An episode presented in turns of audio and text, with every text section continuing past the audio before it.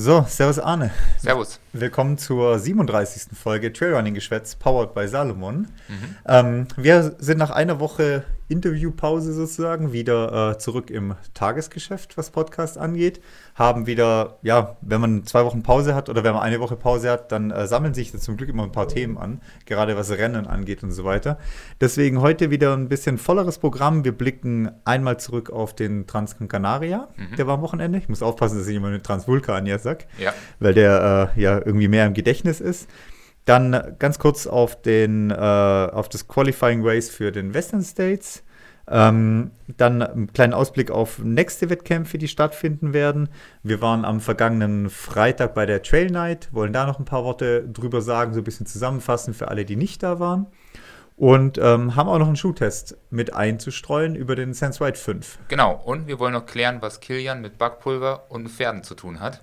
Das ist auf jeden Fall noch die Frage, die wir klären wollen. Ob Kilian ein Rennpferd ist. Ja, genau. Da kommen wir auf jeden Fall auch noch drauf. Auf jeden Fall ein interessantes Thema, was wir da noch aufgemacht haben und uns angeschaut haben. Ja, genau. Ganz aktuell auch. Ganz aktuell auf ja. jeden Fall. Und bevor jemand da äh, unnötig Geld rauswirft, besser Podcast anhören. Genau. Und lieber uns das Geld geben. So ist es.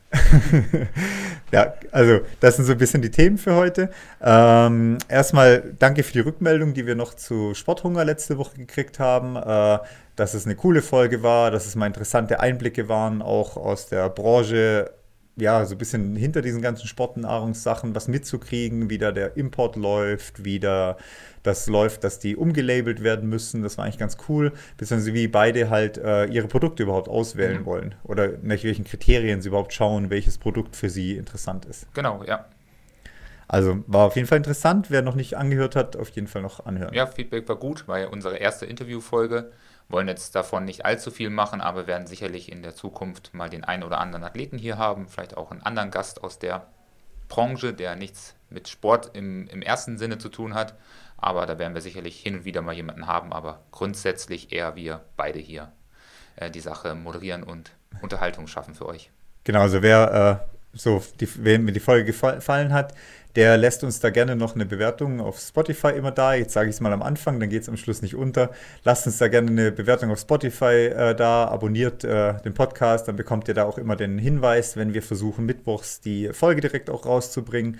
Und äh, ja, ansonsten gerne da weiterhin uns auch Fragen, Rückmeldungen schicken, äh, vielleicht auch Ideen, wenn ihr irgendwas Neues entdeckt und wir sollen mal drüber, drüber schauen, ob das was taugt oder nicht taugt. Einfach per Mail schicken, podcast at twopeaksendurance.de. Mhm. Und ja, dann starten wir jetzt mal rein in die Themen, würde ich sagen. Genau, mit was haben wir an? Ja, mit äh, Transvulkania, äh, guck, schon ist passiert. Ja. Transcancanaria fangen wir an. Ähm, ist ja so ein bisschen das Auftaktrennen äh, im Jahr, ist kein UTMB-Rennen. Mhm. Also einer der wenigen größeren, die es sich äh, freigehalten haben, was den UTMB angeht. Ähm, dieses Jahr relativ stark besetzt, auch die letzten Jahre schon gar nicht schlecht besetzt. Dieses Jahr dadurch natürlich auch aus deutscher Sicht ein bisschen ähm, mehr im Fokus gewesen, weil Brooks da sein Team hingeschickt hat. Ähm, aber vor allem konzentriert sich die Sache auf zwei Distanzen. Das ist einmal der Classic, 128 Kilometer, knappe 7000 Höhenmeter, einmal komplett über die ganze Insel, von äh, äh, Nord nach Süd, glaube ich. Und dann noch den Advanced, das sind die 85 Kilometer, der quasi dann Teilstücke davon abdeckt.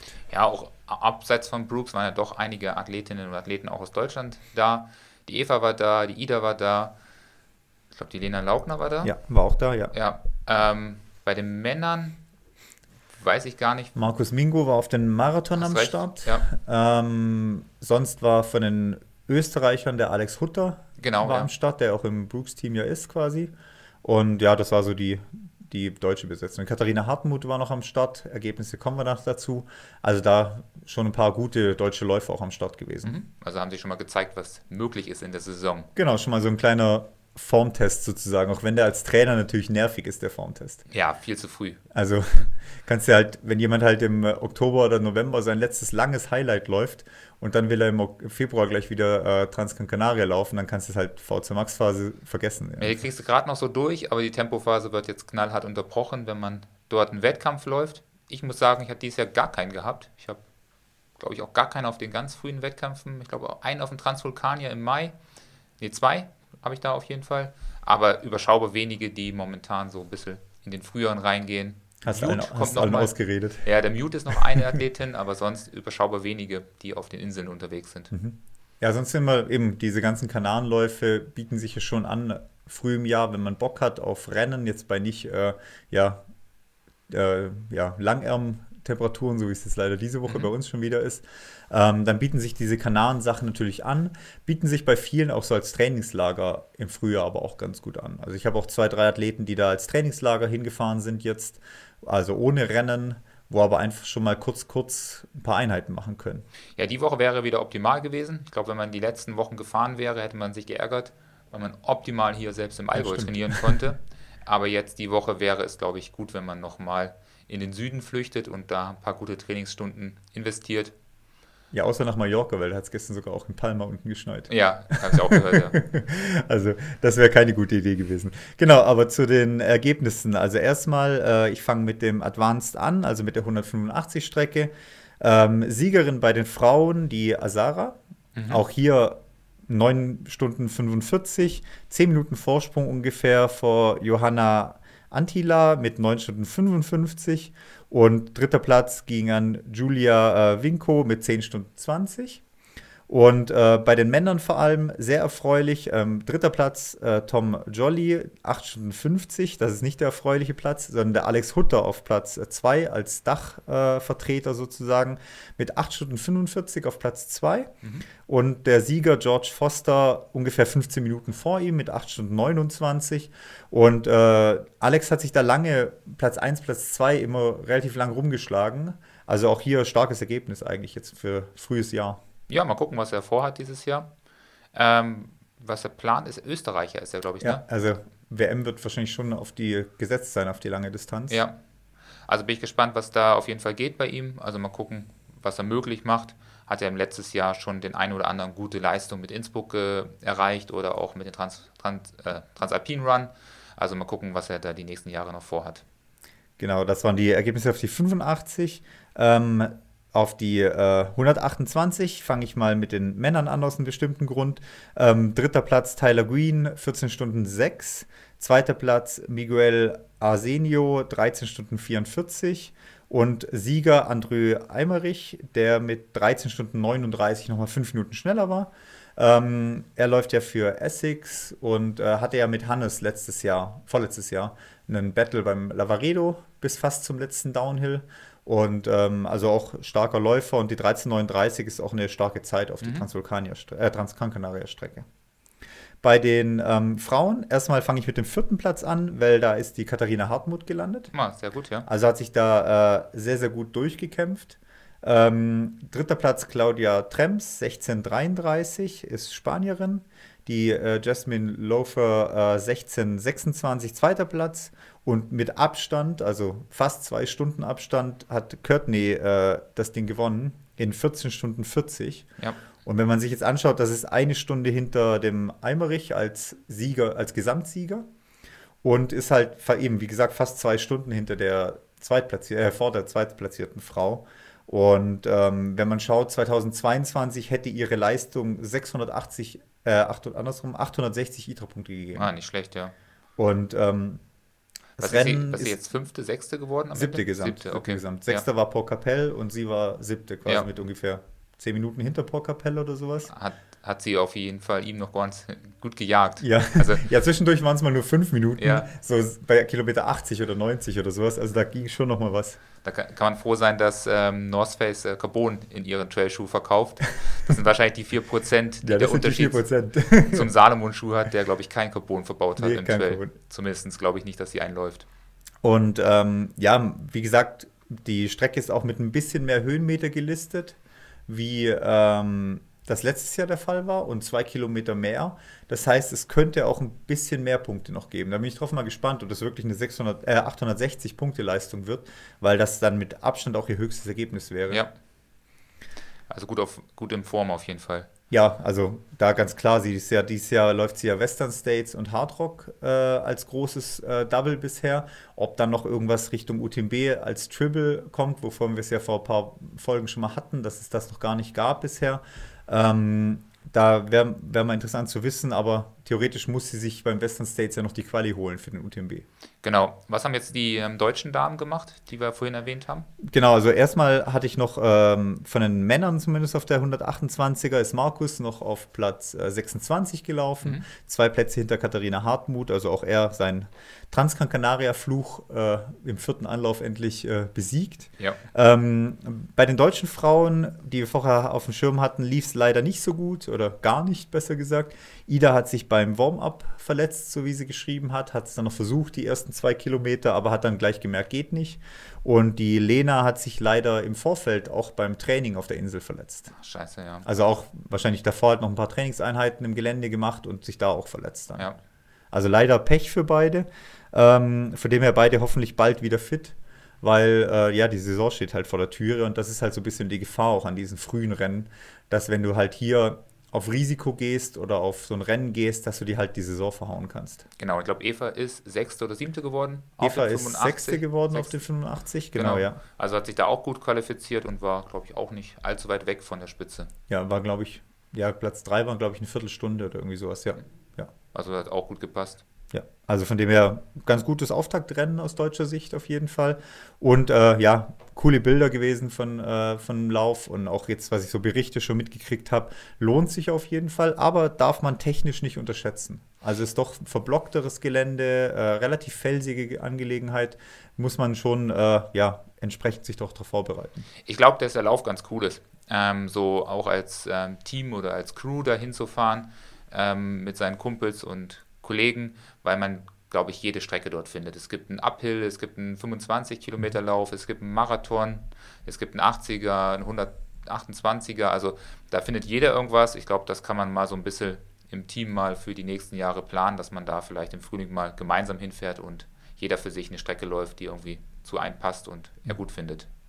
Also besser als beim Transvulkanier, wo man nur die 40 laufen kann. Die 20 gibt es da ja auch, aber die ist irgendwie auch so ein bisschen undankbar, weil es nur bergab geht und ein bisschen langweilig. Also dann ist vielleicht der Transcan Canaria so als Team-Event schon cooler mhm. gesetzt, weil es die, die Auswahl gibt. Ja, wenn man noch äh, kurz auf den Vertical schaut und auf den 25er, die wurden beide von dem Bart gewonnen. Den Nachnamen erspare ich jetzt jedem hier. Ja. Ähm, Pol, Pol, äh, polnischer Läufer für Salomon. Ähm, wie gesagt, äh, Nachnamen lassen wir jetzt mal. ähm, genau, das habe ich nur gerade im Kopf, dass er die Vertical, den Vertical jeweils ja. und den 25er gewonnen hatte. Das ist nicht so, so einfacher Name für uns. Ja, genau, das war vom äh, Canaria. Dann äh, ist schon eine Woche länger her, dass äh, Janosch beim Black Canyon 100 in äh, Arizona gestartet ist. Ja. Und er hat sich dort ein Golden Ticket für den Western States äh, gesichert. Knapp hinter Tom Evans auf Platz 3 gelandet. Und da Tom Evans aber schon ein Ticket hat vom UTMB, ähm, hat Janusz somit das zweite Ticket äh, quasi sich gesichert an dem Tag und darf jetzt im Juni zum Western States fahren. Ja, und nicht zur WM. Und wahrscheinlich dadurch nicht zur WM. Hat er, glaube ich, auch ähm, ja, am Wochenende, ja. glaube ich, gesagt gehabt, dass er nicht zu WM fahren wird, sondern den vollen Fokus auf den Western States legen wird. Ja, macht auch zwei Wochen vorher keinen Sinn. Ja. Also vielleicht kannst du noch einen 20, das, das, den Short oder den Up and Down oder sowas als Trainingslauf machen, aber die Gefahr, dass dir dann doch was passiert, würde ich einfach nicht riskieren. Ja, also auf jeden Fall Glückwunsch für ihn, starke Leistung. Verdammt starke Zeiten sind die auch gelaufen. Mhm. Ging Vier, gut bergab. Doch 35er Schnitt, glaube ich, auf 100 Kilometer. Ja. Aber ich sag mal so, ich glaube, wenn sie da eine, eine Teerstraße draufgelegt hätten auf den Kurs, wäre es auch nicht ähm, langsamer gewesen. Langsamer gewesen oder technisch an, unanspruchsvoller. Ja. Also das war relativ ähm, einfach zu laufen, so wie wir das gesehen haben, die Bilder. Ich glaube, die größte Herausforderung war es, die Kakteen auszuweichen, die ja. im Wege standen.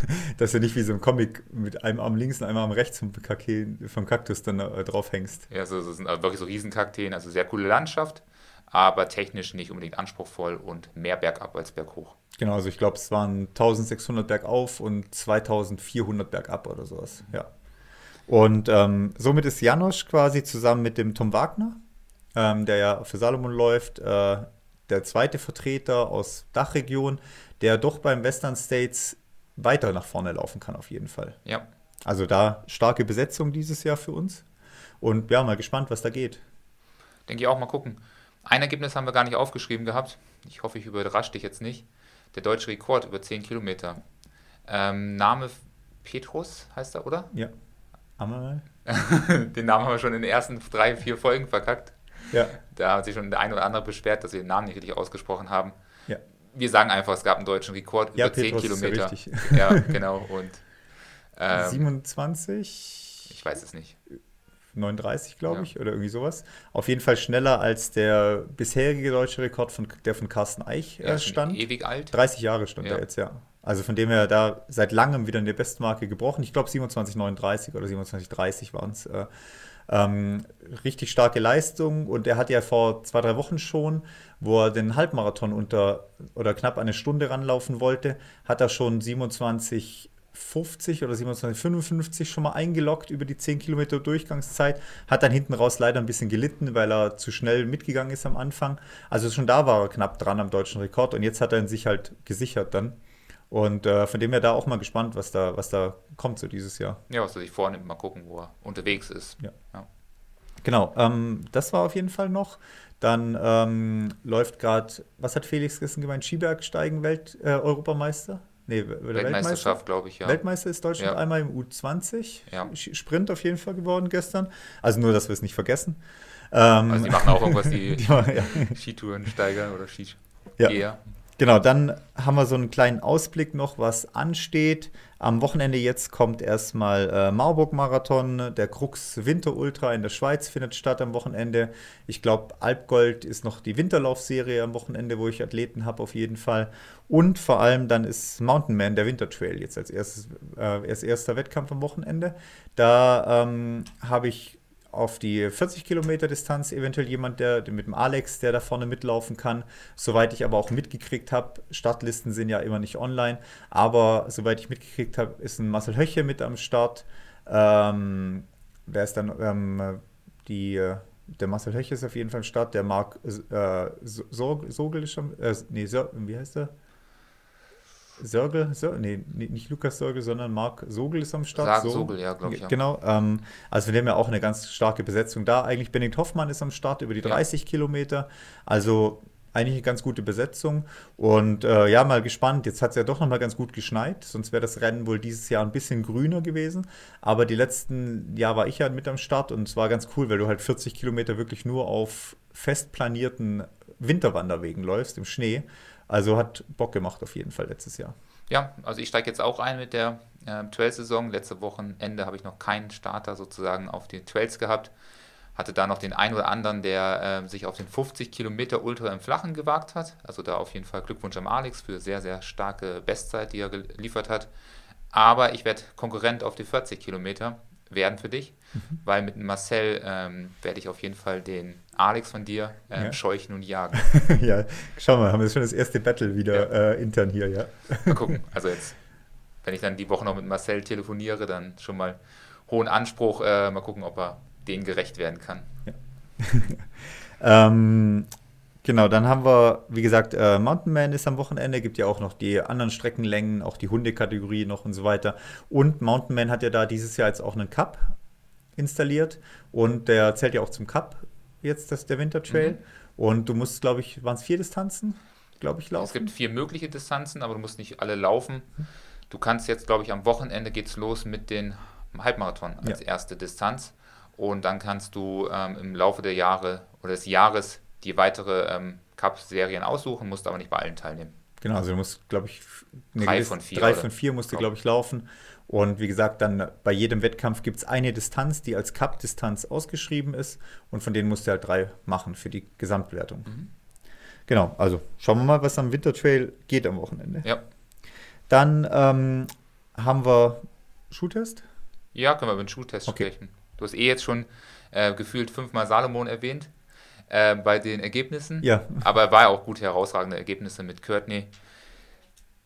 Ja, kann man ja auch erwähnen dann, ja. dass die für Salomon läuft. Und wir laufen auch für Salomon.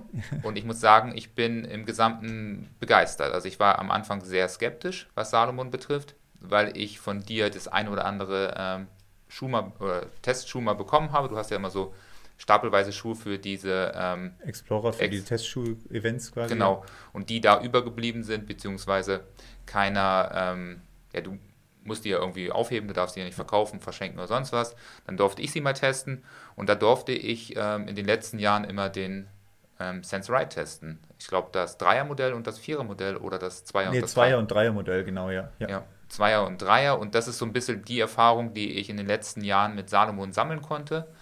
Vor längerer Zeit schon mal Salomon gelaufen, aber das ist jetzt wirklich auch ein paar Jahre her. Und da war es so, dass es nicht meins war. Also sehr viel ähm, feste Materialien verbaut. Ich habe mir die Füße daran kaputt gemacht. Da habe ich keine Leidenschaft für gefunden. Und auch mit den alten Sense Ride. Also das war kein Spaß, den man dort hatte beim Laufen. Es sind eher so Schuhe für eine Mischung zwischen Hike und ja, gemütlichen Laufen. Irgendwie Spaziergang mit einem Hund. Irgendwo dazwischen lag irgendwie der alten Ride Sense, oder? Die waren halt relativ, sagen wir mal, unbouncy, um mal das da so rauszuhauen sozusagen. Ja. Also du hast halt keine große Rückmeldung vom Schuh gehabt.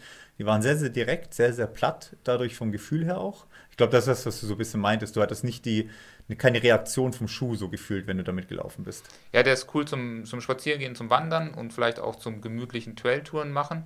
Aber wenn du halt irgendwie Bock hast auf Laufen, dann ist das kein Schuh, den man nehmen sollte, wenn man richtig schnell laufen möchte. Also so war es auf jeden Fall. So war es genau bei den bis zwei, bei dem bis Dreier Modell auf jeden Fall. Der Vierer war schon ein bisschen anders, aber ja, den habe ich noch nicht, getestet, so weit, ja. ja, genau, ja. genau. ja. Aber jetzt bin ich eigentlich relativ begeistert von Salomon, muss ich ja so sagen. Bin ich aber wirklich, weil es sind wirklich verdammt coole Schuhe, die sie momentan bauen.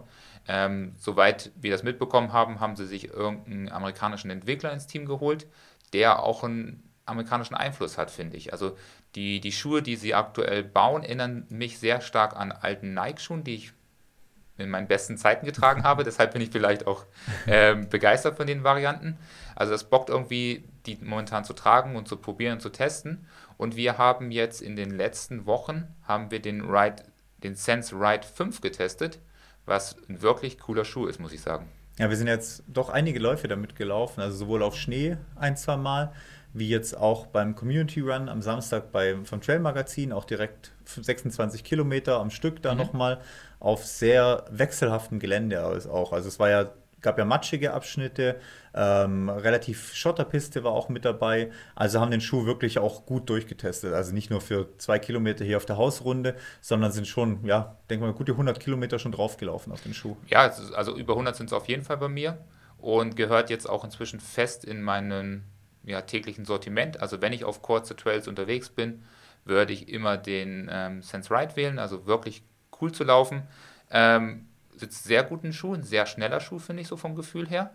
Vom Gewicht her ist er relativ hoch mit 286 Gramm in der ähm, angegebenen Größe. Standard Standardgröße. Ja.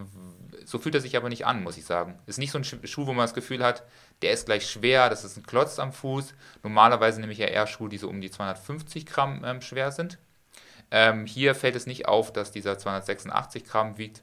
Und bei meiner Größe, bei 47 ein Drittel, ist das dann nochmal entsprechend mehr. Und das fällt auf gar keinen Fall auf. Also er fühlt sich ein bisschen fest an, wenn man reinschlüpft. Das erste Mal, wenn man den anzieht, hat man das Gefühl, dass es ein sehr harter Schuh ist.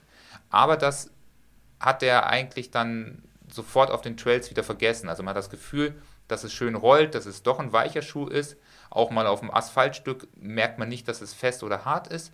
Also diese neue ähm, Zwischensohle, die sie jetzt verbauen bei ihren Trailschuhen, ähm, Energy Froome, ist wirklich eine, eine gute gedämpfte Variante. Mhm. Also wir, ähm, eben wie du sagst, ähm, man kriegt dann doch eine gute Rückmeldung vom Schuh. Also hat schon so ein bisschen so ein, ja, einen Bounce-Effekt und der rollt auch ganz gut nach vorne eigentlich. Und dadurch hat man nicht so das Gefühl, so platt aufzutreten jedes Mal. Genau, also ja, nur am Anfang immer wirklich das Gefühl, ist hart. Man sitzt halt sehr fest drin, mhm. aber beim Laufen merkt man das gar nicht und auf dem Trail sowieso nicht. Aber selbst auf den kurzen Asphaltstücken fällt er nicht negativ auf. Also man muss dazu sagen, jetzt bei den 26 Kilometer am Wochenende, Gut, da war die Nacht sehr kurz, können wir ja gleich mal drüber sprechen. Ähm, vielleicht auch äh, unfair sozusagen mit Ihnen da nochmal auf die Testtrail zu gehen.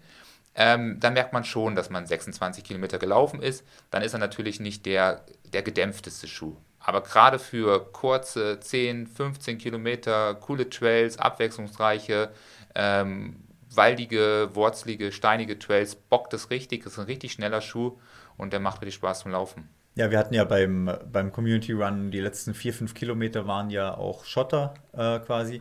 Und dann hat man es halt gemerkt, weil die Beine sind dann platt, wie du sagst, man ist den ganzen Abend vielleicht rumgestanden davor, war eh nicht so ganz fit und dann hat man es halt gemerkt, dass dann so ein bisschen die Dämpfung, Rück, Rückmeldung halt ein bisschen fehlt. Mhm. Ja. Genau, also mich erinnert der Schuh stark an diesen ähm, Nike-Schuh, den ich mir vor ein paar Jahren mal gekauft habe. Das wäre der Terra Kaiga. Oh, mhm. Den habe ich den, den einen Tag auch getragen und habe ich dann gefühlt alle Segmente hier abgeräumt.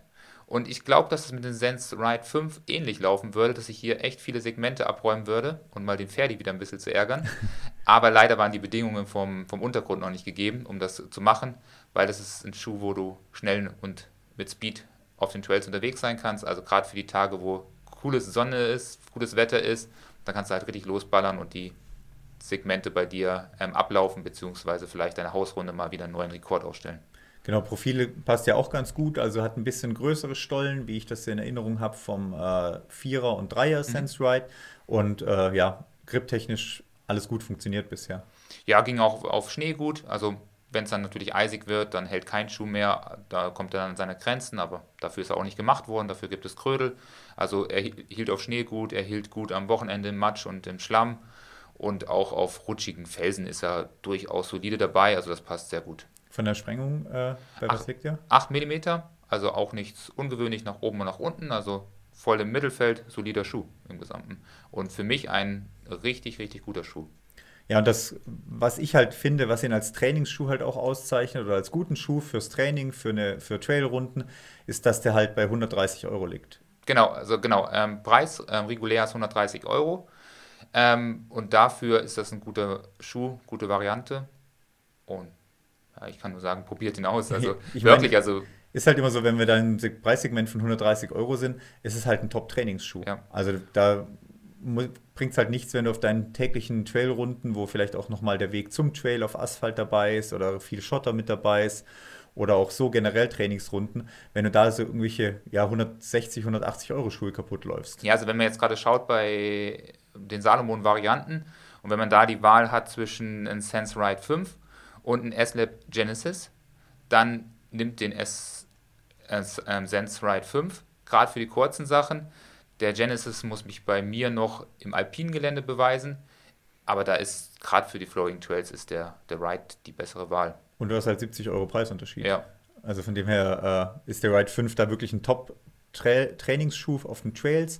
Auch für ein oder andere Rennen sicherlich gut machbar. Also gerade wenn man, wenn ich so denke an vielleicht eine eine 40er Zugspitze oder sowas, kann das ein ganz guter Schuh sein, weil dafür einfach gut rollt, auch gut Tempo machbar ist damit. Und ja, probiert es einfach mal aus, würde ich sagen. Ja, und auch für alle Leistungsklassen, definitiv. Ähm, also von schnellen Läufer bis hin zum langsamen Läufer ist das eine gute Variante, die man auf jeden Fall im Blick haben sollte.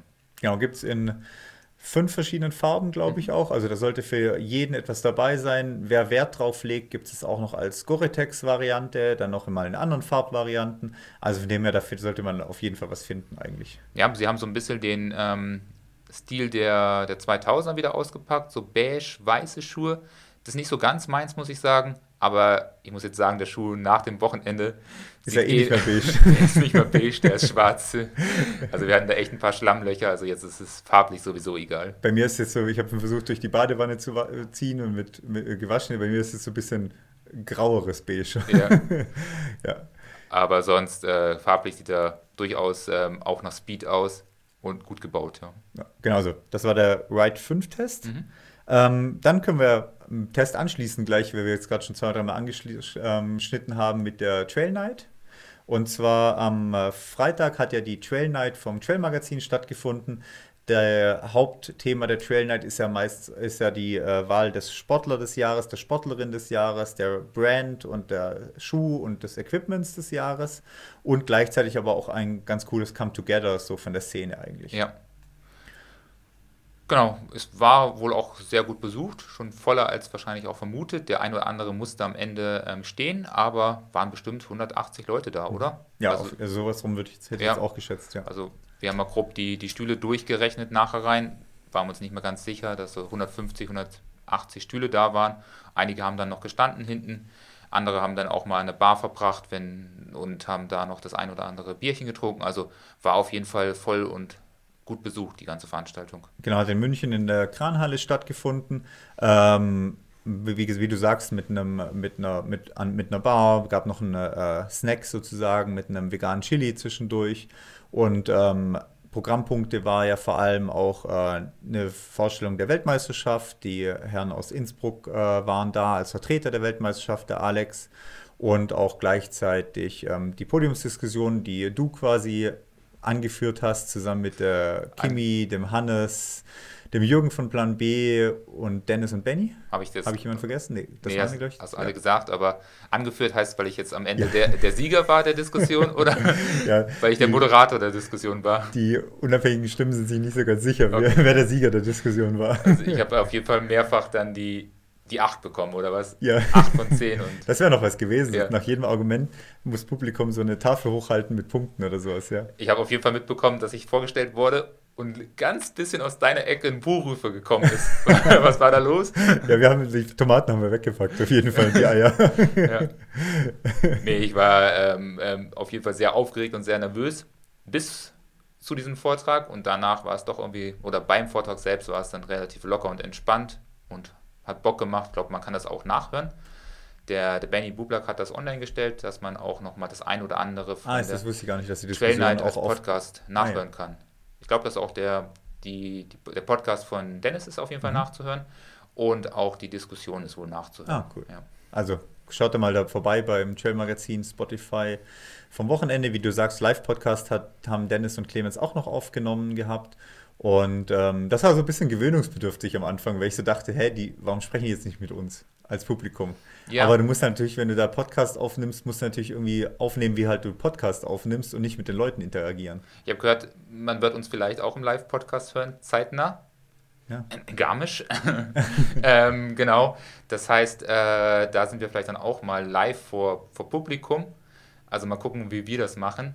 Ja. Aber die beiden haben es eigentlich ganz gut gemacht, haben auch das eine oder andere Interessante erzählt, haben über ja, so ein bisschen diskutiert, wie sich vielleicht Sportartikel aus der Trail-Szene ähm, weiterentwickelt haben, jetzt irgendwie in der, im Alltag angekommen sind, ob man damit in eine Diskothek heutzutage gehen kann oder auch nicht. Und das war so einer der Punkte oder welche Kleidungs- und Dress sozusagen komplett aus der Trail-Szene verschwunden sind. Also diese hautengen ähm, Salomon-Shirts, die, die schönen Exo-Oberteile und die Exo, der Kilian ja. damals getragen hat im Rot-Weiß, sind halt nicht mehr präsent. Das hat sich auf jeden Fall geändert und darüber haben sie so ein bisschen diskutiert und sich ausgetauscht für 20 Minuten mhm. vielleicht. Ähm, hätten sie gewusst, dass ähm, Rihanna bei den ähm, beim Super Bowl, seinen Super Bowl schon einen Salomon-Schuh angehabt hätte, dann wären sie wahrscheinlich komplett ausgerastet und hätten die ganze Diskussion nochmal ein anderes Thema oder einen anderen ähm, Input gegeben. Mhm. Was war das für ein Speedcross, war das, ne? Ja, es war so ein umgebauter Speedcross sozusagen. Speedcross und mit so einer, in Kombination mit MM6 oder MM6 oder wie auch immer, was eine Modemarke ist, quasi, da war es eine Kombination aus Speedcross und den ihrer, ihrem Schuh sozusagen. Okay. Oder den ihrem Style halt, ja. Ja, nicht hübsch, aber ist wahrscheinlich der neue Renner bei Salomon. Ja, auf jeden Fall auf dem Laufsteg, ja. ja. Genau, und ähm, ein neues Wort haben sie auf jeden Fall uns mit an, auf den Weg gegeben. Die Deathletisierung. Ich genau. kann es jetzt inzwischen aussprechen. Vorher habe ich es nicht hinbekommen. Und ja. Also wer da sich in irgendeiner Diskussion glänzen will, sagt, wirft immer Deathletisierung rein, ob jetzt eine, eine Veranstaltung deathletisiert wurde, ob man sich selber im Training deathletisiert hat. Also kann man auf jeden Fall vielseitig einsetzen, das Wort. Ich glaube, es ist eher letzteres. Also wenn man dann so ein bisschen den äh, Bierbauch entwickelt und ich als ähm, fetter Coach hier im Büro stehe mit meiner alten Jogginghose, dann bin ich auf jeden Fall deathletisiert worden. Ja. aber mal gucken, also ich habe den Begriff zumindest online nicht gefunden, aber ist ja immer nett. Wir könnten das als neuen, keine Ahnung, Kündigungsbutton auf der Webseite ja, das ist eine Möglichkeit, so, ja. Deathletisiere dich oder Dafür passt es perfekt, ja. Da, dann nehmen wir den. Athletisiere dich und deathletisiere kannst, dich. Kannst vielleicht mal Marc anrufen sagen, sollen den einbauen. Ja.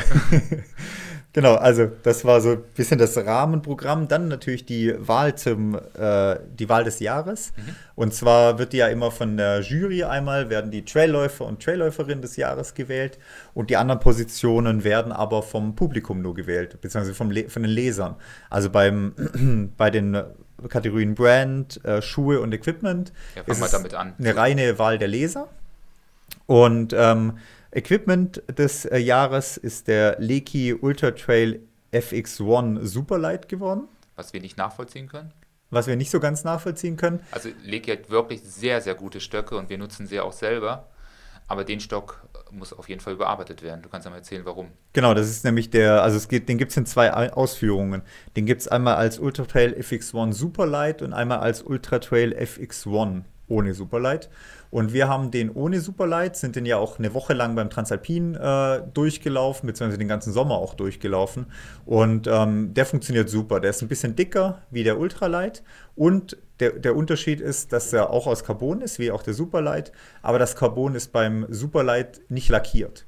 Also da ist das Carbon blank, was du quasi dann ineinander schiebst. Und dadurch setzt er sich abartig schnell fest. Also ich habe inzwischen bestimmt 10, 15 Leute mitgekriegt, die den Stock nicht mehr auseinanderkriegen oder nicht mehr zusammenkriegen. Mhm. Weil sich so, in dem Moment, wo du den zusammenschiebst, ähm, da ist ein bisschen Schweiß dran, da ist ein bisschen Dreck dran, da ist ein bisschen nass, keine Ahnung was, der ist länger zusammengeschoben, dann verklebt sich diese rauen Carbonporen verkleben sich da, setzen sich fest und dann geht der Stock nicht mehr auseinander. Ja. Und dann fängst du an, mit einer Zange am Carbon rumzuziehen oder rumzudrehen und so weiter, was ja auch nicht gut ist, weil Carbon da ziemlich anfällig ist für solche Belastungen. Und deswegen, meiner Meinung nach, ist der FX1 ohne Superlight wirklich Equipment des Jahres, weil er nochmal noch mal leichter geworden ist, dieses neue Shark-System, wie man sich oben mit den Handschuhen einhakt, geht jetzt so easy mit der neuen Variante. Und der Superlight ist da eher ein bisschen ein Problem. Ja, vielleicht werden sie den sicherlich auch nach ähm, produzieren oder nachdesignen. Dann ist der wahrscheinlich nochmal für den, der auf Speed unterwegs ist, nochmal eine bessere Variante, weil er nochmal ein paar Gramm weniger ist. Aber gerade für längere Distanzen ist es wirklich auch nicht mehr entscheidend, ob da die Gramm weniger sind oder mehr. Das ist wirklich Minimalbereich. Ähm, ein guter Stock, aber wie gesagt, ähm, kauft nicht den, super leid, weil ja. er ist aktuell in der aktuellen Ausführung nicht ähm, zu gebrauchen und wenn da einmal Dreck rankommt, kriegt man den nicht mehr auf.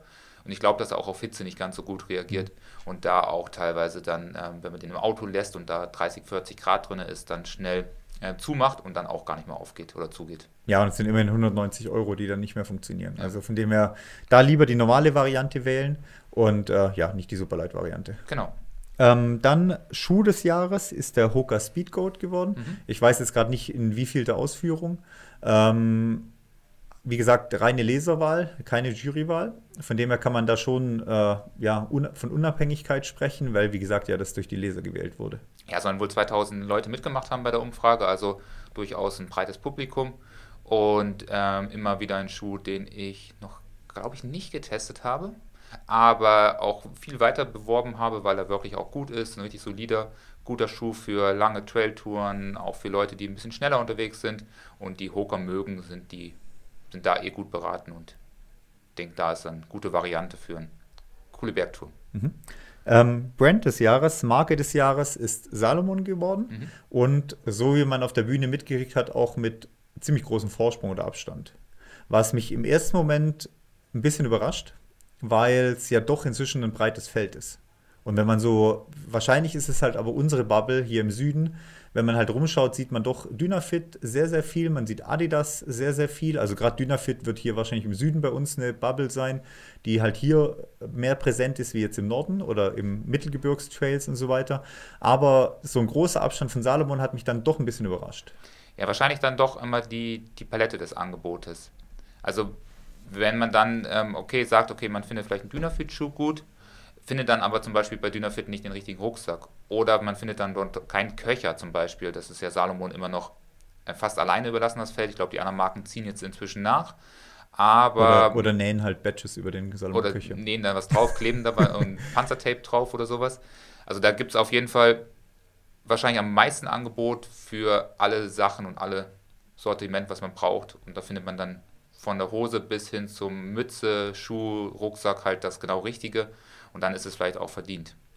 Andere Firmen ziehen nach, aber ich muss halt zum Beispiel sagen, ich war ja sehr begeistert von Adidas und bin immer noch begeistert von den Schuhen, aber die Langlebigkeit ist halt auch teilweise enttäuschend. Also da, so geil die Schuhe teilweise waren in den letzten eineinhalb, zwei Jahren, aber so oft, wie ich dann neue kaufen musste, ist es dann auch irgendwo nicht mehr nachhaltig und auch nicht den Preis-Leistung wert. Mhm. Mal gucken, was da kommt und wie es sich in den nächsten Jahren verhält. Ja, es ist gefühlt ein bisschen ruhiger geworden um Adidas. Ähm, ja, ein bisschen, ja. Also auch was no, irgendwie neue Schuhe angeht, was die Events angeht. Klar, IATF ist immer noch gesponsert bei Adidas. Aber, und Bad Kastein läuft halt auch noch, aber dieses Tamtam, mit dem sie halt in die Szene reingeplatzt sind, ist so gefühlt ein bisschen weniger geworden in letzter Zeit. Ja, wir haben ja auch einen, einen Athleten verloren von Adidas. Der Moritz hat gestern seinen Abschied aus der Profiszene bekannt gegeben, ähm, auf Instagram und auf Strava. Also wieder einer weniger aus deutscher Sicht, der jetzt für Adidas Terex unterwegs ist. Ja. Also mal gucken, was sich da in den nächsten Jahren tut. Ich meine, athletisch athletentechnisch gesehen sind sie immer noch ähm, ja, eine sehr, sehr gute Gruppe. Ja. ja. Und ähm, nicht zuletzt mit den Janusz ja auch wieder eine richtig gute Leistung jetzt abgerufen. Ja, der Tom Evans Sicht. vor ihm ist ja auch äh, Adidas-Läufer. Genau, also das passt schon gut, ja. ja. Also aus deutscher Sicht ist immer noch gut aufgestellt. Ja, nee, ich meine, medial ist so bei mir irgendwie so ein bisschen rausgerutscht jetzt in letzter Zeit. Mhm. Ähm, genau, ähm, dann kommen wir zu den wichtigen, zur wichtigsten Wahl sozusagen. Ja. Ähm, hier ein bisschen anders, Jurywahl und Leserwahl. Das heißt, ähm, sowohl die Jury darf entscheiden, wie auch die Leser dürfen entscheiden. Und ähm, dementsprechend fangen wir mit den Männern an. Platz 3 ist der äh, Alexander Westenberger äh, geworden. Sieger Adamello letztes Jahr, Sieger Innsbruck 100 und war, glaube ich, noch mal irgendwas dabei. War, äh, Großglockner war noch dabei. Großglockner und ähm, Ultratrail Fränkische Schweiz. Und Fränkische Schweiz, ja, genau. Vier also, Siege, vier, viermal gestartet, vier Siege. Also vier größere Rennen auch gewonnen. Harte Rennen mit dem äh, Großglockner und Adamello. Auf jeden Fall nicht zu unterschätzen. Sehr, sehr starke Leistungen da auch gelaufen. Ein bisschen außer Konkurrenz teilweise gelaufen bei den Wettkämpfen, also nicht die stärkst besetztesten gewesen, aber auf jeden Fall verdienter dritter Platz. Ja, und auch cool, dass die Szene ihn da auf der Rechnung hat, sowohl bei den Jury als auch bei der ähm, Leserschaft, dass man jetzt inzwischen auch da gute Ergebnisse gut anerkennt. Ich glaube, dass er ist niemand, der eine riesen Followerschaft hat, die hinter ihm steht, wie zum Beispiel ein äh, Florian Neuschwander, der natürlich von seiner Followerschaft auch profitiert, aber jetzt hier nicht in die Top 3 gekommen ist. Genau. Ähm, zweiter Platz, äh, Janosch. Ist, mhm. ist dann auch äh, vor Ort gewesen, also frisch mit Western State Tickets zusammen, hat er nicht dabei gehabt, das Western State Tickets. Ich hätte es wahrscheinlich mitgenommen, wenn ich das geholt hätte. Ja. Ich hätte die ganze Woche damit geschlafen, im Bett wahrscheinlich. Ähm, da liegt es wahrscheinlich auch noch. ähm, habe schon gesagt, ich hätte mir das so als Couchtisch quasi eingerichtet. Weißt, es gibt doch diese Couchtische mit so einer Glas- Einlage in der Mitte, da würde ich es drunter ja, legen. So reinlackiert oder sowas, ja. ähm, auf jeden Fall Janusz auf Platz 2. Letztes Jahr eben, ähm, was hat er denn letztes Jahr gemacht gehabt? Ähm, jetzt bin ich überfragt. Ist er, ist er beim UTMB in TDS gelaufen? Nee. nee. Der ist ausgestiegen, ne? Ja, da ist er, TDS musste leider aussteigen auf jeden Fall. Mozart hat er gewonnen letztes Jahr. Genau, Die Mozart, 100, auch ja. mit sehr, sehr starker Rekordzeit auch. Und ähm, sonst habe ich, glaube ich, weiß ich gerade gar nicht von den Rennen her. Ähm, ist er nicht auch in Südafrika gelaufen oder war er da nicht da? Doch, Südafrika ist er aber eine kürzere Distanz gelaufen. Ist er Zweiter oder Dritter geworden, ja. glaube ich, auf dem Marathon oder so. Ja, oder? genau, ja, ja. ja, Also eine Distanz, wo jetzt nicht sein, sein Hauptfeld ist, sozusagen. Aber eben auch jetzt natürlich mit, äh, Western, äh, mit der Western States Qualifikation noch dazu, wenn man den noch mit dazu nimmt, auf jeden Fall auch ein verdienter Platz, auf jeden Fall. Ja, und um, auch, auch von den äh, Punkten her, von den E-Top-Punkten her, sicherlich der einer der zwei, drei besten ähm, Läufer der, der Langdistanz, die wir aktuell mhm. auf den Trails haben in Deutschland. Ja. Also berechtigt. Genau, Sieger bei den äh, Herren äh, Hannes mhm. mit seinem Sieg Lavaredo letztes Jahr, Südafrika letztes Jahr und Peñagalosa und eben leider dem äh, DNF beim UTMB. Also vor allem halt für die Lavaredo-Leistung letztes Jahr äh, auf jeden Fall eine saustarke Leistung gewesen mit auch neuer Strecken, äh, mit neuem Streckenrekord und halt aktuell von den ITRA-Punkten her ja auch der deutsche Ultraläufer mit den meisten Punkten, beziehungsweise der deutsche Trailläufer mit den meisten ja. Punkten. Also auf jeden Fall verdient. Und ähm, genau, soweit bei den Herren. Ähm, bei den Damen war die ganze Geschichte, also bei den Herren war es ja fast absehbar. Ja. Also Westenberger dann den dritten Platz sich holt oder eventuell einen Marcel Höche da reinrutscht, weil er halt Bekanntheit bei den äh, Lesern mehr hat, wie es ein Westenberger oder so, hätte man vielleicht noch tauschen können. Aber bei den Frauen war es relativ spannend, weil wir ja doch ein relativ breites Feld bei den Frauen haben. Apropos, bevor wir zu den Frauen kommen, wie oft hat Hannes das jetzt schon gewonnen? Zweimal, dreimal in Folge? Das weiß ich nicht, ich glaube zweite Mal. Auf jeden, zweite, zweite Mal. Mal auf jeden Fall. Ja. ja. ja. Okay, dann muss ich das Triple nächstes Jahr holen. genau, letztes Jahr, nee, das dritte Mal, oder? Weiß ich nicht. Weiß ich nicht, keine Ahnung. Ja. ähm, genau, bei den äh, Frauen. Dritter Platz ging an Kimi Schreiber, die ja letztes Jahr auch eher internationaler gelaufen ist, Südafrika auch gelaufen ist, also sich eher ein bisschen der breiteren Masse auch gestellt hat oder dem Spitzenfeld gestellt mhm. hat, was die Wettkämpfe angeht. Ähm, zweiter Platz Ida, die ja mit Transalpin-Sieg, mit Nizza-Sieg, ähm, Innsbruck-Sieg ähm, auch längere Distanzen gelaufen ist, längere Distanzen auch gewonnen hat. Also gerade diese 100 Kilometer Distanzen da ganz gut gelaufen ist letztes Jahr. Und ähm, jetzt eben, wie gesagt, leider beim Transcan Canaria ausscheiden musste oder ja. nicht wirklich starten konnte. Alles, alles sehr starke Ergebnisse von beiden. Also ähm, während Kimi Schreiber so ein bisschen auch gerade international sich gut qualifiziert, was die ITRA-Punkte betrifft, ähm, die IDA aber mit sehr, sehr starken Ergebnissen bei unterschiedlichen Wettkämpfen, wie du gesagt hast, glänzen kann und dort auch immer weit rein in den Männerfeld läuft. Noch nicht die ganz hohen ITRA-Punkte bekommen hat. Das muss sie noch so ein bisschen beweisen die nächsten Tage. Also bin ich gespannt, was da noch kommt. Ja, da fehlt noch so ein bisschen das richtige Rennen dafür. Ja. Weil immer, was die, wo sie läuft, halt Nizza war halt regentechnisch und streckentechnisch wohl nicht so gut gelegen. Dann läufst du Innsbruck, was jetzt auch nicht, der 100er gibt da auch nicht die ganz hohen Punkte, weil das ein relativ schneller 100er ist, man da doch, doch ganz schön laufen lassen kann, wenn man das Tempo hat, entsprechend. Ähm, und da fehlt dir noch so ein bisschen die, das perfekte Rennen für die Punkte. Ja, und ähm, auch das das Konkurrenzfeld fehlt noch ein bisschen. Also was aus Frauensicht gesehen fehlt vielleicht so ein bisschen die Konkurrenz, die sie, sich stellt. Da ist die Kim Schreiber deutlich ähm, ja, mehr Richtung äh, Konkurrenz und ähm, Leistungsdichte aus, wie zum Beispiel beim OSSC, wo sie dann in die Top 10, glaube ich, reinläuft, wo man natürlich auch weiß, dass man vielleicht als deutsche Läuferin ähm, nicht ganz vorne reinlaufen kann, mhm. dass man da trotzdem an den Start geht, ist dann auch zeigt dann auch, dass man da Bock drauf hat. Genau, ist halt bei den kurzen Distanzen ein bisschen einfacher, da auf volle Konkurrenz zu laufen, wie jetzt bei den 100ern, mhm. wo die Konkurrenz leider halt ein bisschen dünner ist, vor allem wenn man auf die Dachrennen halt schaut. Genau, ja. Genau, und erster Platz dann an Rosanna, mhm. also Glückwunsch-Coach sozusagen. Ja. ähm, die natürlich durch ihre CCC-Leistung, fünfter Platz und Weltmeisterschaftsleistung hier vor allem stark überzeugen konnte letztes Jahr und Rekordzeit beim Eiger ja auch gelaufen ist. Also auch hier, denke ich mal, ein verdienter erster Platz auf jeden Fall. Ja, das waren auch die Sachen, die aufgezählt wurden. Andere gute Leistungen wie Hochkönig, Sky Race wurde so ein bisschen vergessen, äh, wo sie natürlich auch extrem gute Zeit gelaufen mhm. ist und sich auch bei einem ähm, starken internationalen Feld ja auch beweisen kann, dass sie nicht nur auf die langen Distanzen unterwegs ist. Jetzt wird sie so ein bisschen in die Ecke geschoben. Ich glaube, das ist auch das, was sie machen möchte zeitnah. Aber die kurzen Sachen kann die durchaus auch laufen. Mhm. Also von dem her, für uns, sagen wir mal, erfolgreicher Abend. Ja, wir sind Trailläufer und Trailläuferin des Jahres. Ich glaube, wir könnten halt sagen, äh, Two Peaks Endurance ist Coach des Jahres geworden. Oder wir haben auf jeden Fall unsere Athleten da gut platziert und erfolgreich unterwegs gewesen. Also passt.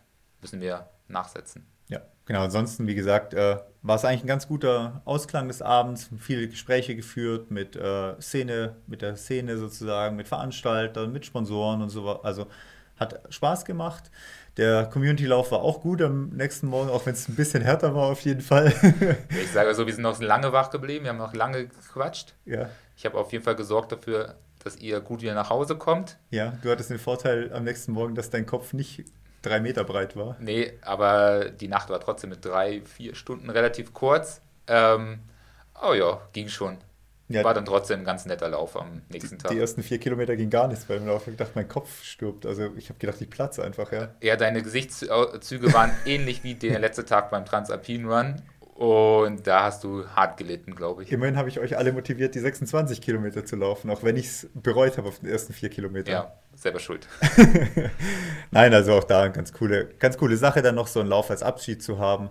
Ähm, nochmal mit dem einen oder anderen doch nochmal quatschen können, wo man am Abend vielleicht nicht die Zeit hatte.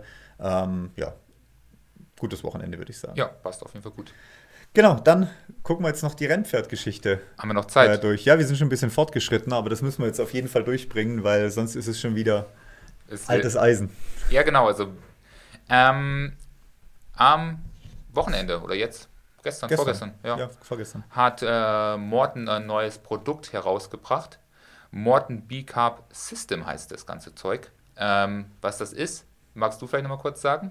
Ja, also ein, erstmal kriegt ihr, müsst ihr auf der Webseite ähm, euer Gewicht auswählen und ob ihr ambitioniert oder nicht ambitioniert seid.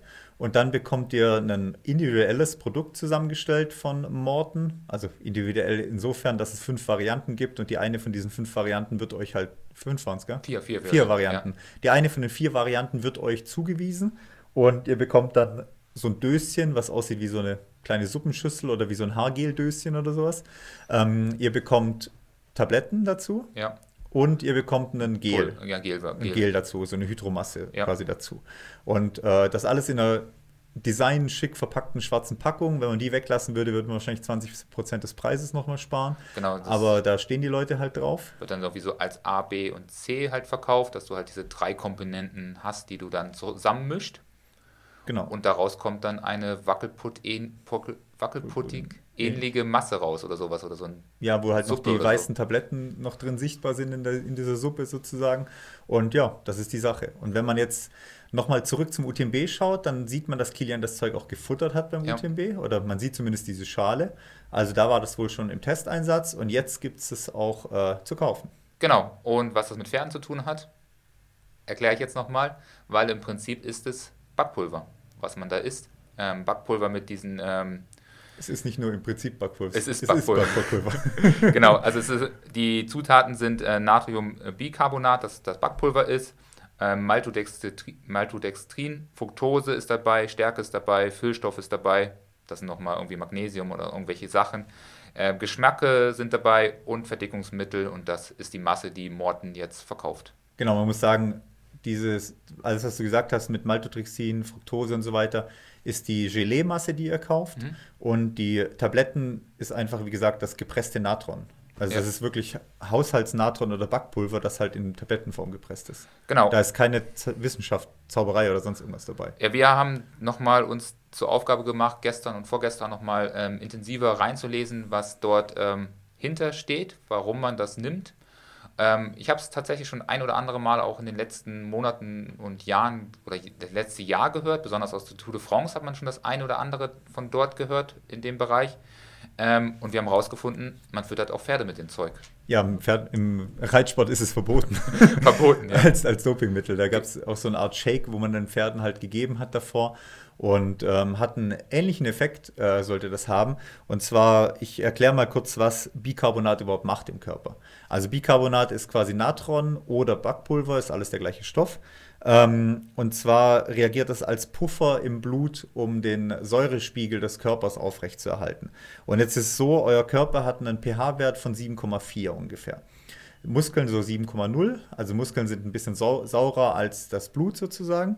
Und ähm, umso saurer der pH-Wert des Blutes ist, umso mehr sind äh, Zellabläufe beeinträchtigt. Äh, Krebs wird dadurch eher gefördert, es können kardiovaskuläre äh, Erkrankungen entstehen, Diabetes, Osteoporose, Ostes, Osteoporose so rum, ähm, also ist ja ein Problem mit der Knochendichte, ist ähm, alles gefördert, wenn der Körper zu sauer ist im Blut.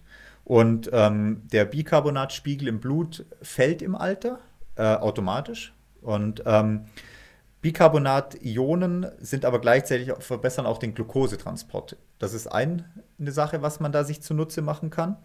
Gleichzeitig ähm, ist aber auch zum Beispiel ein erhöhter Proteinkonsum. Also wenn wir jetzt viel Sport machen, man viel Sport macht, man denkt, okay, ich muss jetzt viel Proteine zu mir nehmen, ähm, steigert das Ganze den Säurehaushalt. Ähm, also das Blut wird saurer, wenn man mehr Proteine zu sich führt, weil beim Abbau von Proteinen in der Niere äh, Schwefelstoffe entstehen, die dann in der Niere zwar abgebaut werden, aber dadurch entstehen mehr Säurestoffe im Blut, das Blut wird saurer der pH-Wert sinkt. Da muss man ein bisschen immer gucken, in welche Richtung das geht. Ähm, der Körper versucht das auszugleichen, indem er selber Bicarbonat produziert. Im Gehirn, im, in der Leber und so weiter, in der Bauchspeicheldrüse. Also normalerweise kriegt der Körper das auch selber hin. Wenn man jetzt merkt, man hat ähm, erhöhte Entzündungswerte im Körper, ähm, man hat eventuell mit dem Immunsystem ein bisschen Probleme, Erkrankungen, kann man äh, Backpulver, Bicarbonat äh, konsumieren, mal abgesehen vom Sport, unabhängig davon, um dem Körper da einfach zu helfen, wieder einen ja, neutraleres Blut hinzubekommen, also auf 7,4 pH-Wert wieder zurückzukommen, um dadurch wieder ausgeglichener zu sein äh, von, den, von den Säuregehalt und dadurch, dass unser Immunsystem zum Beispiel besser gegen Bakterien vorgehen kann oder halt auch Entzündungshemmprozesse dann dadurch nachleisten. Das sind erstmal so die, die Sachen, was das Backpulver oder Bicarbonat einfach generell macht. Aber das macht man nicht ähm, in der Medizin oder wie ist doch, das? Doch, auch. Also gerade im Intensivbereich wird das eingesetzt, weil im normalen medizinischen Bereich wird das sehr oft vernachlässigt. Ähm, da wird kein pH-Wert des Blutes gemessen. Aber wenn man im Intensivbereich ist, dann wird auch pH-Wert des Blutes gemessen. Und da wird dann eben auch mit Bicarbonat ganz normal versucht gegenzusteuern, um eben äh, zum Beispiel Entzündungen äh, einzudämmen oder runterzufahren. Okay, aber jetzt sollte man nicht hingehen, sich jetzt Backpulver reinschaufeln. Hm, kann man. Okay. Also spricht, spricht, wenn man nicht überdosiert, eigentlich nichts dagegen, ja. weil man dadurch wirklich ähm, ja, wie gesagt, die Säure im Blut ähm, runterkriegt, also in äh, ja, Richtung eher alkalisch geht quasi oder Richtung, äh, Richtung basisches Blut geht und dann äh, ja, Entzündungen dadurch auch lindern kann. Aber soll es trotzdem mit dem Arzt vorher absprechen, oder? Ja, klar. und jetzt auch nicht das anfangen. War der Punkt, den ich haben wollte. Und auch nicht anfangen, jetzt päckchenweise da zu futtern oder so. Genau, aber also, jetzt sind wir ja Sportler und genau. wollen ja nicht unbedingt unseren Körper ähm, nachhaltig ähm, genau äh, gesund halten, sondern wollen ja Sport machen. Ja, jetzt mal äh, sportlich gesehen. Also, wenn ihr eine Leistung äh, erbringt, also wenn ihr lauft oder wenn ihr sprintet vor allem, dann ähm, fangen ja die Muskelzellen ab einem gewissen Zeitpunkt an, anaerob äh, Energie zu produzieren. Das heißt, ähm, die Muskelzellen können nicht mehr genug Sauerstoff äh, ähm, ja, importieren um quasi mit Sauerstoff zu verbrennen oder Energie zu erzeugen und dadurch äh, wird die Energiebereitstellung anaerob. Das heißt, es wird weniger Sauerstoff ver verbraucht und mehr ja, Glucose äh, verbrannt in dem Fall. Ähm, das bewirkt, dass der pH-Wert im Muskel ähm, unter 7,0 fällt, weil ja Milchsäure produziert wird, Laktat. Mhm. Also das, was man kennt als Übersäuerung des Muskels, ist ja eine Laktatproduktion und Laktat ähm, ähm, übersäuert den Muskel und diese Übersäuerung heißt nichts anderes, wie dass der pH-Wert im Muskel unter 7,0 fällt. Das gleichzeitig stört die Energieproduktion der Muskel kann ineffiziente Energie produzieren und dadurch ist die Kontraktionsfähigkeit des Muskels eingeschränkt. Also das ist das, wenn du, was du, wenn du halt dann weiterziehst, dann merkst du, irgendwann versagt der Muskel.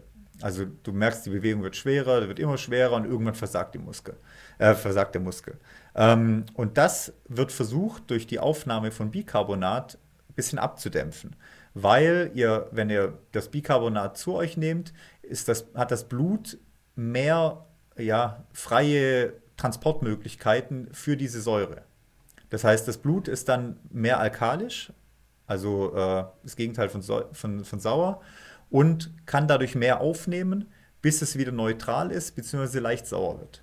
Also von diesem 7,4 äh, Spiegel hat das Blut dann vielleicht 7,6 kann dadurch mehr Säure aus dem Muskel abtransportieren, bis es wieder 7,4 erreicht hat und es dann wieder einstellt. Genau. Also man puffert einfach ein bisschen mehr Kapazität des Blutes, um mehr ähm, Säure abtransportieren zu können. Und das ist das, was theoretisch der Effekt, Effekt ist, was Bicarbonat bzw. Backpulver halt macht. Genau, also wer da auf jeden Fall nochmal nachlesen möchte, kann sich die ganze Sache mit den H-Ionen und sowas nochmal und ja. Laktat nochmal ein bisschen genauer anschauen. Machen wir vielleicht auch mal eine Folge drüber. Ähm, ist aber deutlich mehr und informativer. Ja. Wenn man das, glaube ich, in eine eigene Folge nochmal aufblättern. Genau, das war jetzt Versuch, mein Versuch, das so ein bisschen zusammenzufassen. Genau. Nee, es passt gut, denke ich. Genau. Aber es ist ja nichts Neues, was Morten da macht, weil wir haben herausgefunden, seit 1930 ist man da schon fleißig am Experimentieren. Es gibt gefühlt ähm, tausend unterschiedliche Studien. Es gibt auch äh, Probanden, die das auf unterschiedlichsten Wettkämpfen in den Jahren probiert haben. Auch international auf sehr, sehr hohem Niveau wurde das angewendet im Rad, ähm, Radsport, im Laufsport, im Rudersport, im Schwimmsport, was mich ein bisschen verwundert hat, relativ wenig aus dem Skisport. Die sind eigentlich immer vorne mit dabei. Ich weiß nicht, warum ich dazu wenig gefunden habe. Vielleicht hat das auch ihren Sinn oder ihren Verstand, dass die da nicht so ganz so rein experimentieren. Genau. War zeitweise auch auf, äh, auf der Dopingliste im, im Sport bei uns ähm, als eingeschränkte Technik einzusehen, aber man konnte die Aufnahme von äh, Backpulver nicht kontrollieren oder überprüfen, weil das sehr schnell wieder aus dem Blut draußen war. Deshalb war es als eingeschränkte Technik zugeführt oder auf der Dopingliste, aber nicht als Dopingmittel sozusagen. Man durfte weiterhin seine Muffins essen oder seinen Kuchen essen, weil da ist ja auch Backpulver am Ende drin. Genau, und man hat einen Haufen Zeug herausgefunden über die Jahre. Es gibt ungefähr 1000 Studien dazu. Ich habe mal so ein paar Punkte zusammengeschrieben, was der Effekt ist. Ähm, sowohl positiv als auch negativ hat man einige Effekte herausgefunden. Man hat herausgefunden, dass Sprints unter 30 Sekunden ähm, mit ähm, Backpulver im Prinzip keine Veränderung haben. Erst ab 120 bis 240 Sekunden findet man bei Sprintleistungen ähm, signifikante Leistungssteigerungen heraus zu Placebo-Gruppen. Man hat ähm, keine Vorteile wiederum bei 800 Meter Läufer herausgefunden. Andere Studien haben aber auch Vorteile bei 400 bis 1500 Meter ähm, Mittelstreckler herausgefunden, die am Ende so 1 bis 3 Sekunden auf diesen Strecken jeweils schneller laufen konnten. Also überschaubare Leistungen. Für ja, eine Olympiamedaille ist natürlich eine Sekunde vielleicht entscheidend, für unser Eins wirklich unbedeutend. Ähm, Im Radsport hat man wiederum ähm, 6 Minuten All-Out-Tests herausgefunden, dass die 5 bis 8 Sekunden schneller absolviert wurden. Ähm, positive Effekte hat man bei 12 Minuten All-Out-Tests herausgefunden. Also im Gesamten alles Ergebnisse im Kurzstreckenbereich, also alles noch unter 12 Minuten. Keine Unterschiede hat man zu Placebo-Gruppen zum Beispiel bei 60 bis zu 60 Minuten äh, Maximalbelastungen herausgefunden, gab aber auch wiederum Studien, die bei 40 Kilometer Zeitfahren Vorteile für die Aufnahme von äh, Backpulver ähm, ermittelt konnten. Ähm, Erschöpfungen beim, beim Lauf über 60 Minuten wurde gefühlt verzögert von den Probanden. Das hat man auch in einige Studien ermittelt. Sprints am Ende sollen ähm, einen positiven Effekt haben durch Backpulver.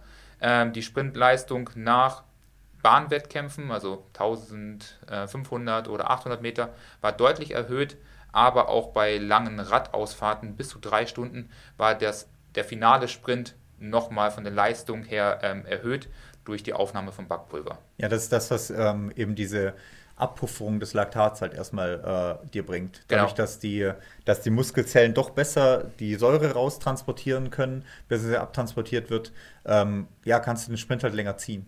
Ja, der, der Vorteil ist, dass man vielleicht ähm, jetzt zukünftig nicht mehr zu viele ähm, Zieleinläufe gemeinsam erleben wird, sondern ähm, ja, vielleicht der ein oder andere nochmal sprinten kann am Ende, weil er sich das Backpulver reingehauen hat. Ja, aber besser nicht kurz vorm Sprint noch reinhauen. Ne? Genau, wie Kilian.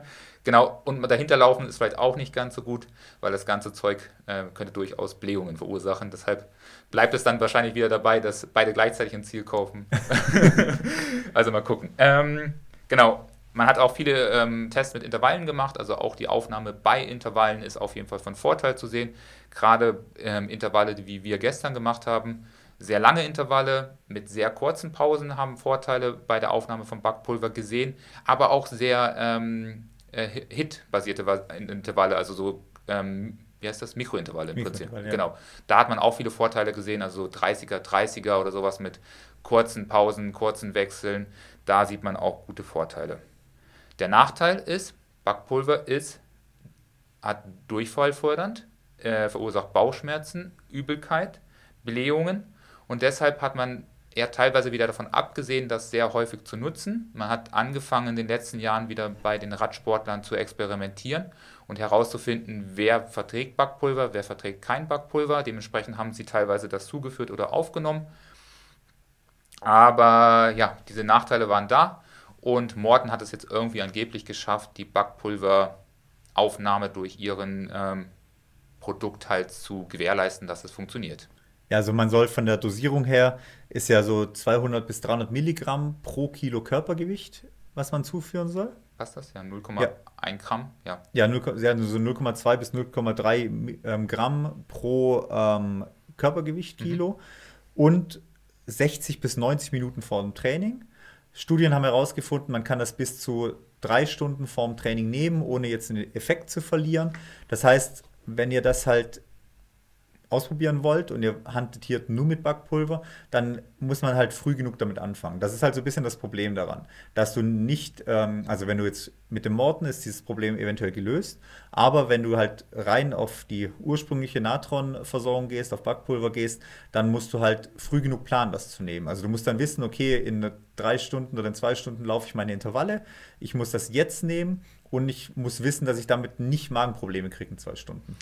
Ja, das Auffällige war ja, ähm, wir werden gleich nochmal so den ein oder anderen ähm, Vorteil, den Morten auch heraushebt, ähm, am Ende sagen. Aber was auffällig war, es gibt keine Studien, die eine ja, extreme Vorteile, vorteilehafte ähm, Effizienz dahinter sehen, wenn du länger als 60 Minuten unterwegs bist. Also da hast du ja, glaube ich, auch so gut wie gar nichts gefunden. Ja. Genau, also erstmal muss man noch dazu sagen, ähm, der Problem, das Problem von, dem, von der Backpulvereinnahme oder äh, Natroneinnahme ist, dass wenn das auf Magensäure trifft, äh, CO2 entsteht und das dann eben das Problem des, äh, des Durchfalls oder auch Erbrechen, Übelkeit äh, verursacht, dadurch, dass du einfach einen Blähbauch kriegst. Mhm. Dann äh, kann man eventuell es schaffen, dadurch, dass man vor der Aufnahme nicht mehr wirklich was isst, dann das Natron zu sich nimmt, weil dann ist die keine übermäßige Magensäure produziert worden, weil nichts im Magen ist, ähm, dann geht das. Aber du musst halt dann schauen, wenn du Intervalle läufst, dann kannst du halt auch nicht vier Stunden davor nichts essen wegen dem Natron, sondern das, das äh, beißt sich dann ein bisschen, die gleichzeitige Versorgung mit Natron plus halt noch die Kohlenhydrate bzw. die ähm, Energie zu haben für die Intervalle. Und direkt danach sollte man auch nichts essen, weil sonst auch die Magensäure wieder angeregt wird. Also die Protokolle, die ich so gefunden habe, sagen halt, nehmen so 90 Minuten vorher und vielleicht 30 Minuten vor den Intervallen nochmal eine Kleinigkeit schnell Kohlenhydrate essen sozusagen, ohne dass dann der Magen zu groß belastet wird. Das, dadurch könnte man es schaffen. Was Morten ja jetzt äh, suggeriert, ist, dass du das mit ihrem Produkt jetzt auch im Wettkampf im Wettkampf essen kannst, was mit Natron einfach nicht machbar ist, weil es wird dir wahrscheinlich sofort den Wettkampf verhauen. Ja, früher hat man dort mit Kapseln experimentiert, dass sie sozusagen da irgendwie durch den ersten Magentrakt mhm. durchgehen und dann erst da irgendwie aufgehen. Man hat auch ähm, versucht, das mit ähm, Zucker sozusagen zu kombinieren, schien auch Vorteile zu haben. Genau, so, so wie es äh, Morten jetzt auch genau, macht. Genau, Morten macht es im Prinzip. Also Morten ist da wirklich nicht auf dem neuesten Weg, aber mal schauen, was da kommt. Genau, was Morton quasi schafft, ist durch diese Gelee-Masse schaffen sie so eine Art Schutzpanzer um diese Natronkapseln oder Natronpillen äh, oder gepresstes Backpulver, wie auch immer, ähm, um quasi das durch die Magensäure durchzukriegen, also die Magensäure da fernzuhalten davon, um danach dann die Aufnahme im Körper dadurch zu gewährleisten und die Probleme des äh, Erbrechens, Durchfalls, Übelkeit und so weiter dadurch abzupuffern. Mhm. Das ist das, was, ähm, was dieser versuchen. Allerdings, wie du schon gesagt hast, es gibt keinerlei Studienbeweise bisher für ähm, eine Langdistanzen, für erhöhte äh, ja, Leistung auf Langdistanzen, weil Kilian hat dann noch zwar geschrieben, er hat sehr, sehr hohe Laktatwerte bei, ähm, bei den Ausdauerleistungen, wie jetzt auch beim UTMB und so weiter. Und da hilft es ihm zur Abpufferung, spielt eigentlich keine Rolle, weil du verbrennst nicht anaerob äh, in dem Moment und das Laktat sollte da gar nicht so hoch steigen, eigentlich, dass es zum Problem wird für den Körper, damit eine Übersäuerung äh, einherzugehen. Was Kilian noch sagt, oder was auch Morten schreibt, dass es eventuell Vorteile haben kann, was die kognitive Funktion angeht, das heißt, was dann äh, Konzentration angeht, was Reaktionsfähigkeit angeht. Ähm, aber da ist halt auch immer die Frage, was ist Placebo, was ist kein Placebo. Genau, also das muss man auch sagen. Ähm, der Effekt von diesen ähm, Morten oder von den ähm, Backpulver ist natürlich auch sehr stark an Placebo-Effekten gebunden. Das heißt, man hat herausgefunden, dass Probanden natürlich geglaubt haben, dass sie jetzt irgendein Wundermittel nehmen, Backpulver in dem Fall. Ähm, und dann haben sie natürlich auch plötzlich in den nächsten ähm, Tests auch mehr Ergebnisse gebracht. Man konnte schon bei einigen Studien herausfinden, dass die Backpulvergruppe auch besser ähm, die Leistung absolviert hatte als die, die nur Placebo genommen hat. Aber der Placebo-Effekt war bei vielen Studien sehr, sehr hoch. Und viele Studien haben auch den Placebo-Effekt auch nicht zu sehr mit in die Studie reinbezogen, sondern haben da auch die Vergleichsgruppen eher irgendwie komisch aufgebaut. Also da gibt es jetzt nicht so, dass man sagen kann, in jeder Studie da gibt es auch eine Placebo-Gruppe, die, die eine haben halt Back, hat. Nach dem Motto, die einen haben halt Backmittel gekriegt, äh, die anderen haben halt weißes Pulver ohne irgendwas. Ja, genau. Aber da, die haben halt gute Leistungen abgerufen, trotzdem, dass sie eigentlich nur weißes Pulver bekommen haben, ohne irgendwas. Mhm. Also von dem her, ja, ich sehe das Ganze sehr, sehr kritisch bisher, weil es gibt keine Beweise, dass es uns im Ultrabereich oder beziehungsweise im Langdistanzbereich was bringt. Mhm. Morton vermarktet das leider für beide Bereiche. Also wenn Morton halt ganz klar vermarkten würde, das ist ein reines Sprintprodukt, braucht ihr nur für bei Kurzleistungen, bei Sprintleistungen und so weiter. Dadurch, dass Kilian das auch beim äh, UTMB so genommen hat, wird es natürlich auch für die Langstrecke interessant. Wird sicherlich ein paar ja, Leute geben, die das kaufen werden, da sagen werden, das ist mein neuestes Ding und so weiter und so fort. Dabei ist es eigentlich nur, sagen wir mal, ein 80 Jahre, fast 90 Jahre altes, äh, alte Geschichte, die hier aufgewärmt wird und halt für abartiges Geld verkauft wird. Ja, da können wir gleich nochmal kurz drüber sprechen, was das kostet ja. am Ende.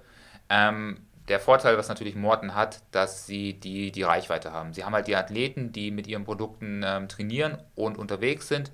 Und natürlich behaupten jetzt Morten, dass plötzlich bei allen möglichen Leistungen in den vergangenen Jahren, also in den letzten zwei, drei Jahren, ähm, zurückzuführen sind auf ihr neues Produkt.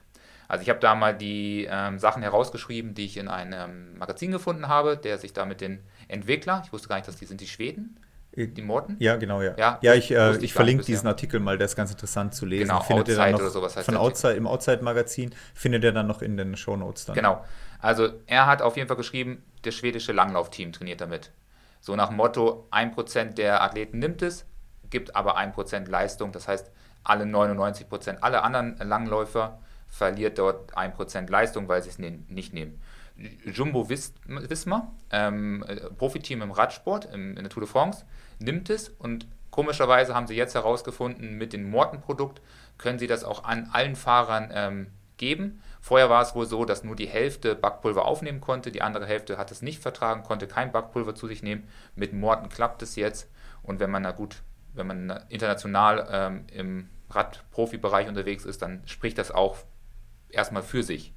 Nils von der Pöhl heißt der, ist ähm, schwedischer ähm, Eisschnellläufer mit Weltrekord über 5000 und 10.000 Meter. Ich dachte, das können nur Holländer.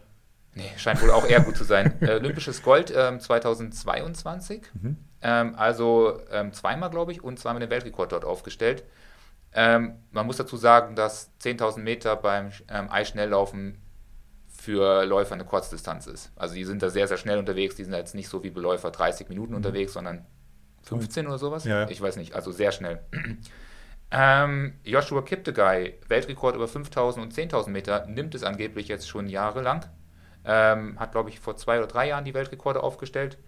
Ähm, angeblich äh, Kipchoge hat es beim Breaking 2 genommen. Das ist jetzt auch schon zwei Jahre her hat sich das Zeug da angeblich vor den Start reingepfiffen und ist dann zwei Stunden ähm, auf dem Marathon gelaufen, beziehungsweise drunter geblieben. Kilian nimmt es jetzt schon seit zwei Jahren angeblich. Ähm, behauptet, dass seine Muskeln sich nach ähm, 12 bis 13 Stunden Belastung deutlich besser anfühlen, also deutlich flexi, hat er irgendwie sowas gesagt. Mhm. Ähm, er glaubt auch, was du gesagt hast, dass es neuronal oder neuromuskulär ähm, große Vorteile bei ähm, technischen Gelände im Uphill und Downhill mit sich bringt. Und es gibt noch zig andere Athleten, die dort wohl ähm, mit Morten ähm, Bicarbonat System unterwegs sind und damit laufen. Ähm, Morten selber will Studien finanzieren, hat bisher aber einfach nur eine Studie herausgebracht, wo sie wohl angeblich die äh, Magen-Darm-Problematik untersucht haben. Also noch keine Studie, die uns jetzt für irgendwelche langen Distanzen irgendwas verspricht. Ja, das, äh, wenn man da mal schaut, gerade bei Kilian und auch Kipchoge, ist natürlich auch die Kohlenhydrate, die du halt mit dem Gel mitfutterst, ist das, das was man äh, nicht vergessen darf, weil da sind, glaube ich, auch 40 Gramm Kohlenhydrate drin in, in dieser Masse. Mhm. Auf, pro, pro, Portion sozusagen. Das heißt, du futterst halt auch Kohlenhydrate mit. Und äh, ob nachher die nicht dafür verantwortlich sind, die du mehr vielleicht aufgenommen hast, wie du sie sonst nicht genommen hättest für die Leistung, darf man halt auch nicht außer Acht lassen. Ja, das auf jeden Fall. Und natürlich ist, macht sich Morten ja jetzt auch einfach. Also da ist halt genau das, was wir vielleicht mal ganz kurz mit den Sporthunger-Kollegen ähm, da besprochen haben, ob so eine Ernährungssache eine Gefahr ist. Klar, die, die Athleten kriegen jetzt, weiß ich nicht, einen netten Batzen Geld jeden Monat von, jeden Monat von Morten.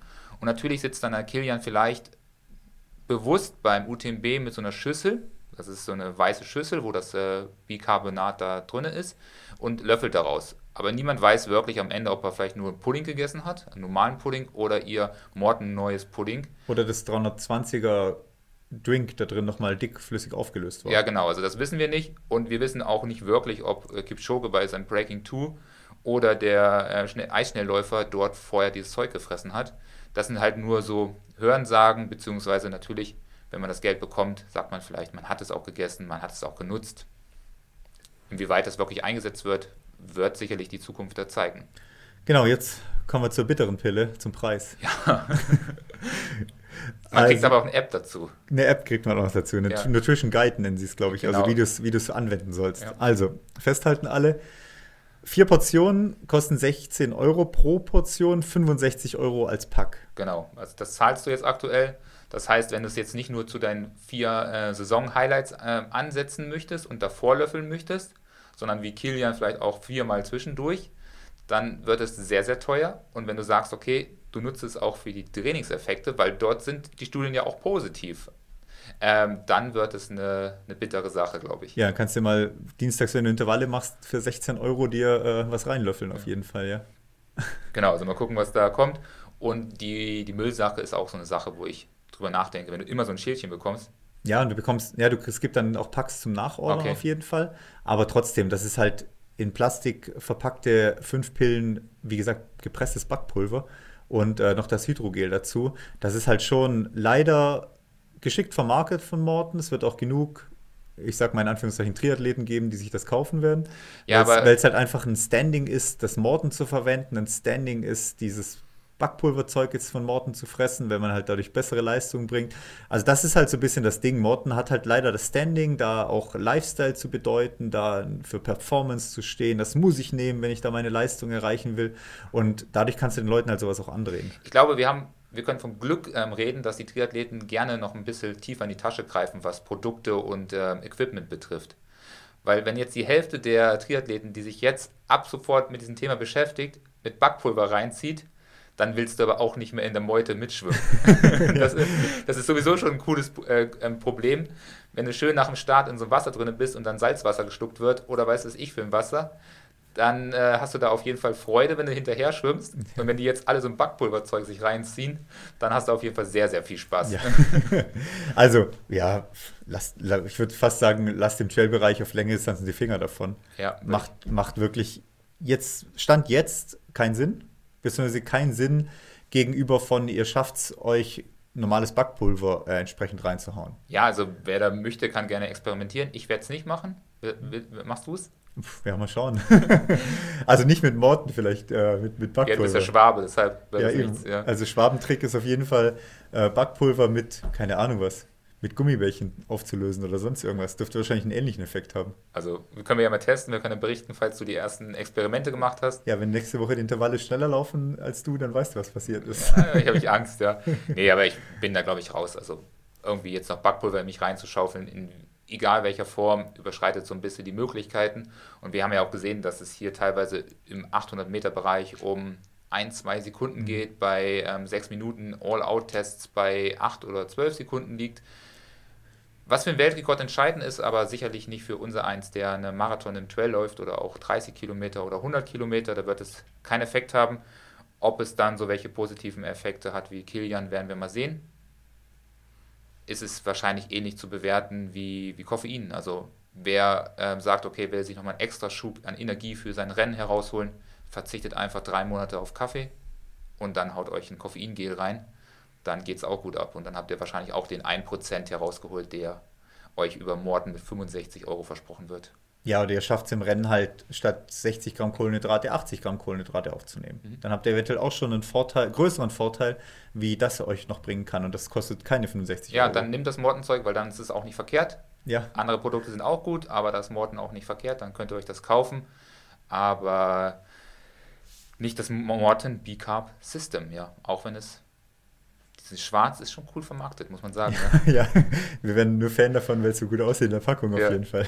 also wir werden die Sache mal beobachten. Vielleicht gibt es in ähm, zwei, drei Jahren ähm, relevante Studien, die das im Ultrabereich ähm, belegen oder widerlegen. Ja, und wir müssen es euch dann empfehlen, weil es bis dahin dann der, beste der Game Changer ist, was ja. es angeht, ja. Also mal gucken. Also wir wollen es ja schon auch, wir, also haben wir uns gut reingelesen auf jeden Fall. Und das ist auch so das, wo wir ein bisschen den Anspruch haben, da über so Sachen noch aufzuklären, beziehungsweise da ein bisschen Licht ins Dunkel zu bringen. Und äh, genau, ihr könnt ja, wenn ihr mehr wisst, wenn ihr da vielleicht irgendwie ja, was anderes gelesen habt, sagt uns da einfach gerne Bescheid.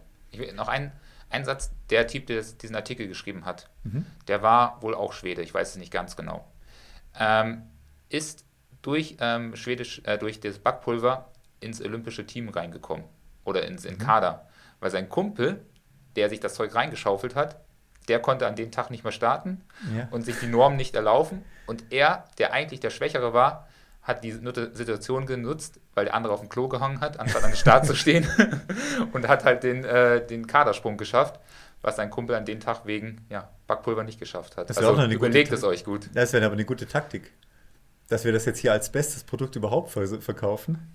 Und äh, ja, lauf, löffelt alle gern vier Päckchen Backpulver vorm Start. Wenn ihr, wenn ihr in Pitztal an der Stadtlinie mit uns steht, nehmt alle bitte vier Päckchen Backpulver vorne Ja. her. Das ist das beste Zeug überhaupt. Und dann schafft es halt keiner außer uns ins Ziel. Ja, mal gucken. Das Wäre wär, wär Wäre auch, noch, wär auch noch eine Möglichkeit, ja. Taktik auf Ja. jeden Fall. nee, also wie gesagt, wir hoffen, hoffen, da haben wir euch einen guten Überblick gegeben. Haben jetzt auch schon die Zeit ganz zu gut überzogen heute. Mhm. Ähm, werden deswegen einen Break reinhauen. Training sprechen wir dann nächstes Mal wieder, wie es bei uns so läuft. Ähm, genau, und dann würde ich sagen, passt uns für diese nächste Woche. Woche, würde ich sagen. Ja, also gute Woche euch, gutes Training euch und bis dann. Bis dann.